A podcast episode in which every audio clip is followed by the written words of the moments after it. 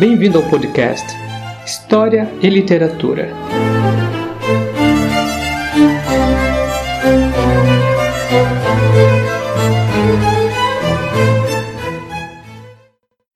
Bom, hoje vamos falar de algo que as pessoas geralmente me perguntam: como era a homossexualidade na Idade Média? Primeiramente, nós precisamos compreender que esse período extremamente longo da história do mundo, nós estamos falando de 10 séculos, eu não estou falando de 10 anos, eu falo de 10 séculos. Então são mil anos, né?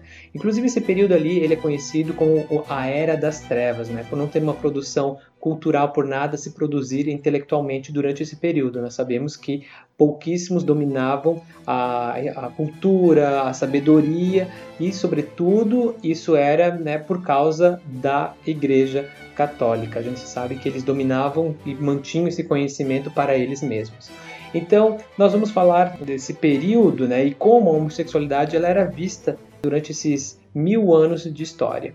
E é claro que durante esse período nós vamos ter de resumi-lo, pois nós poderíamos passar aqui horas e horas falando sobre isso. Então, como nós temos mil anos de história, nós precisamos resumir isso em alguns minutos.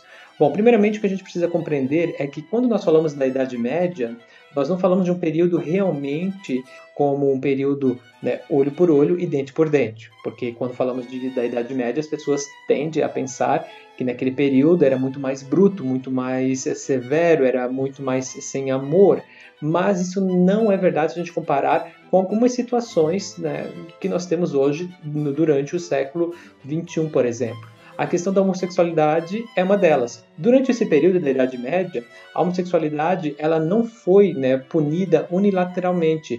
Ela foi sim punida, mas não somente por ter esses prazeres mundanos, esses prazeres que a Bíblia naquela época condena, não só a Bíblia, a gente vai falar também do Islã, que também tem essa, essas punições, mas a gente percebe que durante a Idade Média as pessoas elas ah, fechavam os olhos para esses atos mundanos, vamos dizer dessa maneira, sobretudo porque os monges eles mantinham relações entre si, né? eles tinham relações sexuais e a Igreja Católica não falava nada naquela época, ela simplesmente fechava os olhos, né? ela sabia que isso acontecia, até porque o clero né, ele estava muito mais preocupado em caçar mulheres bruxas do que realmente uma relação sexual, uma relação prazerosa que os monges né, ah, exerciam entre si. Então a gente já percebe que aí tem um fator né, importante, pois sabemos que durante aquele período da Idade Média a Igreja Católica, né, o clero, ele tem um poder altíssimo. Então se ele usa esse poder para deixar a, a, sodomia passar, ok? A gente percebe que a homossexualidade ela não foi tão perseguida como a gente imagina assim durante a Idade Média.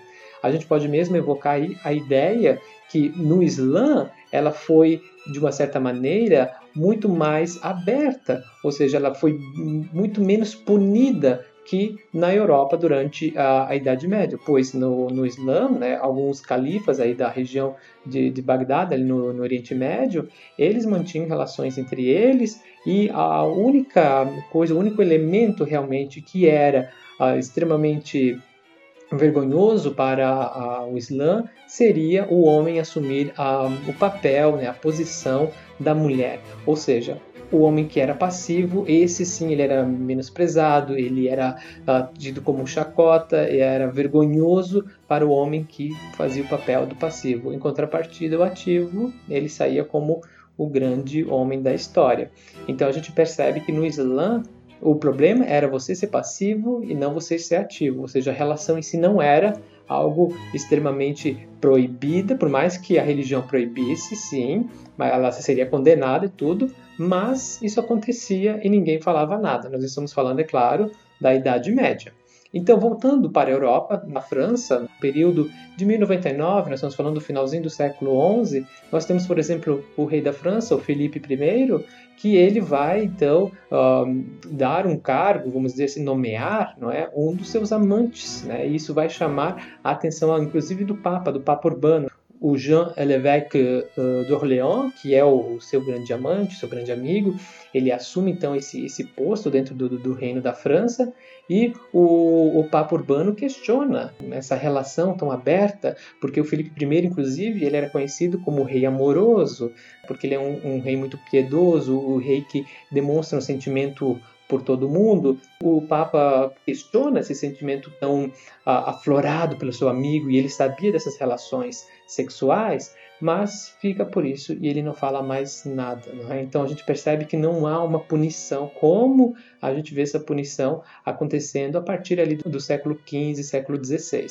Então quando a gente fala da Idade Média, as punições elas eram severas, se a gente for analisar o, o, final da Idade Média, mas antes do final da Idade Média, por exemplo, se um homem casado tivesse uma relação sexual com outro homem, ele seria punido então com 12 anos de jejum. Ele poderia somente comer pão seco e beber água. Ele precisaria passar 12 anos da vida dele em jejum, comendo pão seco e água. Mas isso não acontecia efetivamente. E os jovens, se eles fossem pegos nessa situação uh, de sodomia, eles também passariam só que 40 anos da vida, então, uh, bebendo água e comendo pão seco. Mas isso também não acontecia. A punição existia, mas a fiscalização da época não era efetiva. Nós sabemos que isso vai mudar no final do, da Idade Média. Nós temos registros que falam sobre isso. No Arquivo Nacional da França, por exemplo, encontram-se vários documentos que falam dessa oficialização da punição da homossexualidade no final da Idade Média. Então a pessoa ela iria ser realmente queimada viva, ela iria ser arrastada, ela seria jogada no rio. Existem várias maneiras de punir a pessoa que praticava sodomia no final da Idade Média. No entanto, a gente sabe que isso acontecia com as classes mais baixas da sociedade na época e era uma forma de puni-las. Mas, no entanto, a punição da homossexualidade ela era usada no final da Idade Média muito contra os inimigos. Então, durante esse período ali, a gente percebe que a, a sodomia, no final do século XV por ali, ela é vista, na verdade, como uma arma, é? ou seja, a pessoa conseguiria destituir ou mesmo matar uma outra pessoa se ela não gostasse dela. Isso dentro de um reinado, dentro de governo, isso acontece muito dentro das famílias, dentro da aristocracia, dentro da burguesia, não é? Essas denúncias de sodomia contra os seus rivais, contra os seus inimigos. Então a gente percebe que não era em si o ato da sodomia, mas sim uma forma de punir e de se livrar das pessoas que cercavam, que poderia ser então uma ameaça para esses aristocratas, esses burgueses da época.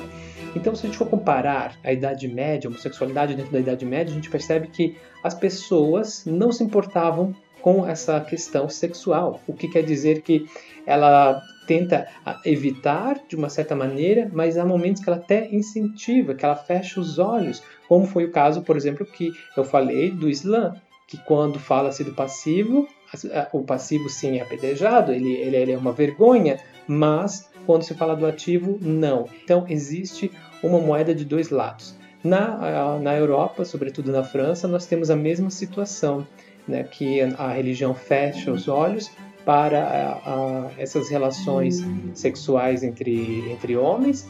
Então, se formos comparar o século 21, nós vamos perceber que a Idade Média não pode ser vista como aquele período em que era olho por olho, dente por dente, que tudo era muito mais difícil, porque a gente sabe que no século 21 existem culturas que até hoje elas apedrejam, elas ainda punem verdadeiramente a homossexualidade e existem punições em vários países no mundo inteiro. Então, comparar a homossexualidade da Idade Média com o século 21, a gente percebe que as punições acontecem muito mais frequentemente no século 21 que na Idade Média.